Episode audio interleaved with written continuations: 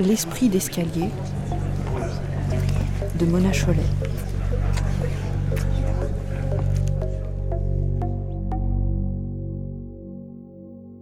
Je ne sais pas au juste dans quelle émission c'était parce que je l'ai attrapé au vol dans le zapping de Canal+. Mais c'était en janvier, dans un talk show politique du genre mots croisés d'Arlette Chabot sur France 2. C'était juste après le tsunami. Un type intervenait en duplex, je ne sais même pas qui c'était, c'est vraiment de l'amateurisme total cette chronique, et il reprochait aux invités sur le plateau d'avoir une attitude colonialiste. J'imagine qu'ils avaient dû s'indigner parce que l'Inde refusait l'aide étrangère.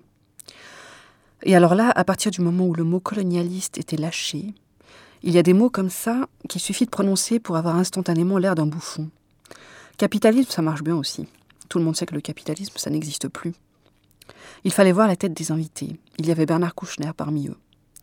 Tous à se bidonner plus ou moins ouvertement, à échanger des regards entendus avec des petits sourires condescendants, l'air de dire euh, colonialiste, voyons, des gens comme nous éminemment raisonnables et éclairés qui travaillent d'arrache-pied au bien de l'humanité. Mais c'est ridicule. Bien sûr, les colonisateurs d'autrefois étaient eux aussi persuadés d'être raisonnables et éclairés, et de travailler d'arrache-pied au bien de l'humanité. Mais bon, nous, c'est pas pareil. On est plus malin que nos ancêtres. Voilà. C'est terrifiant de constater à quel point on s'est décomplexé en quelques années sur le chapitre de l'histoire coloniale. On recommence à être intimement persuadé de la supériorité de l'Occident, de son innocence vertueuse, de sa mission civilisatrice. George Bush déclare que l'Amérique ne cherche qu'à aider les partisans de la démocratie et de la liberté partout dans le monde.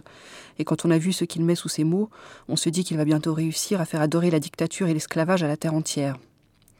En France, il y a deux ans, on avait aussi vu quelques députés, parmi lesquels Philippe Douste-Blazy, déposer un projet de loi visant à faire reconnaître, je cite, l'œuvre positive de l'ensemble de nos concitoyens qui ont vécu en Algérie pendant la période de la présence française.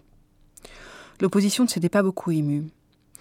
Par contre, ça a fait s'étrangler Olivier Lecourt Grand-Maison, auteur d'un livre sur l'occupation de l'Algérie au titre éloquent Colonisé, exterminé, paru chez Fayard.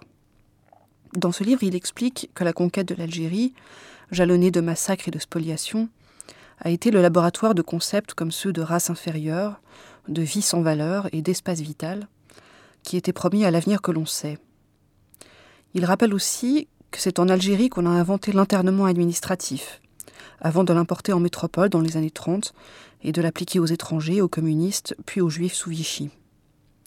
En février, il a publié une tribune dans Le Monde pour faire remarquer qu'on avait raison d'être vigilant sur les tentatives de réviser l'histoire de l'occupation, mais qu'on aurait intérêt à l'être tout autant pour refuser ce qu'il appelle le révisionnisme colonial.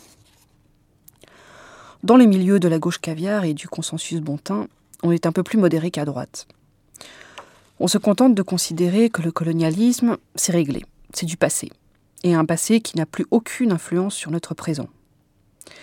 C'est-à-dire que, par exemple, l'histoire des femmes algériennes qu'on forçait à retirer leur voile pendant la guerre d'Algérie, avec pour résultat qu'elles étaient de plus en plus nombreuses à se voiler, parce qu'elles ne voulaient pas qu'on dise que la femme algérienne se libérait grâce à De Gaulle, eh bien ça n'a aucun rapport avec les récentes polémiques sur le voile à l'école. Non, non, non. Et si vous prétendez le contraire, ça veut dire que vous voulez enfermer les descendantes colonisées dans une identité de victime. C'est étonnant comme on refuse toujours de reconnaître le statut de victime aux gens qui en auraient justement besoin pour pouvoir un jour le dépasser. Si vous croyez qu'on ne se débarrasse pas aussi facilement quand on est un occidental de ce que l'historienne Sophie Bessy appelle l'esprit spontané de domination, on vous dit aussi que vous êtes masochiste, que vous aimez vous autoflageller.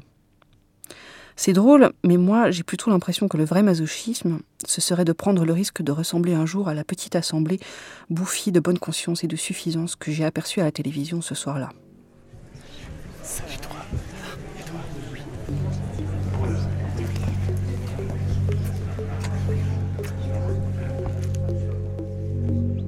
Arte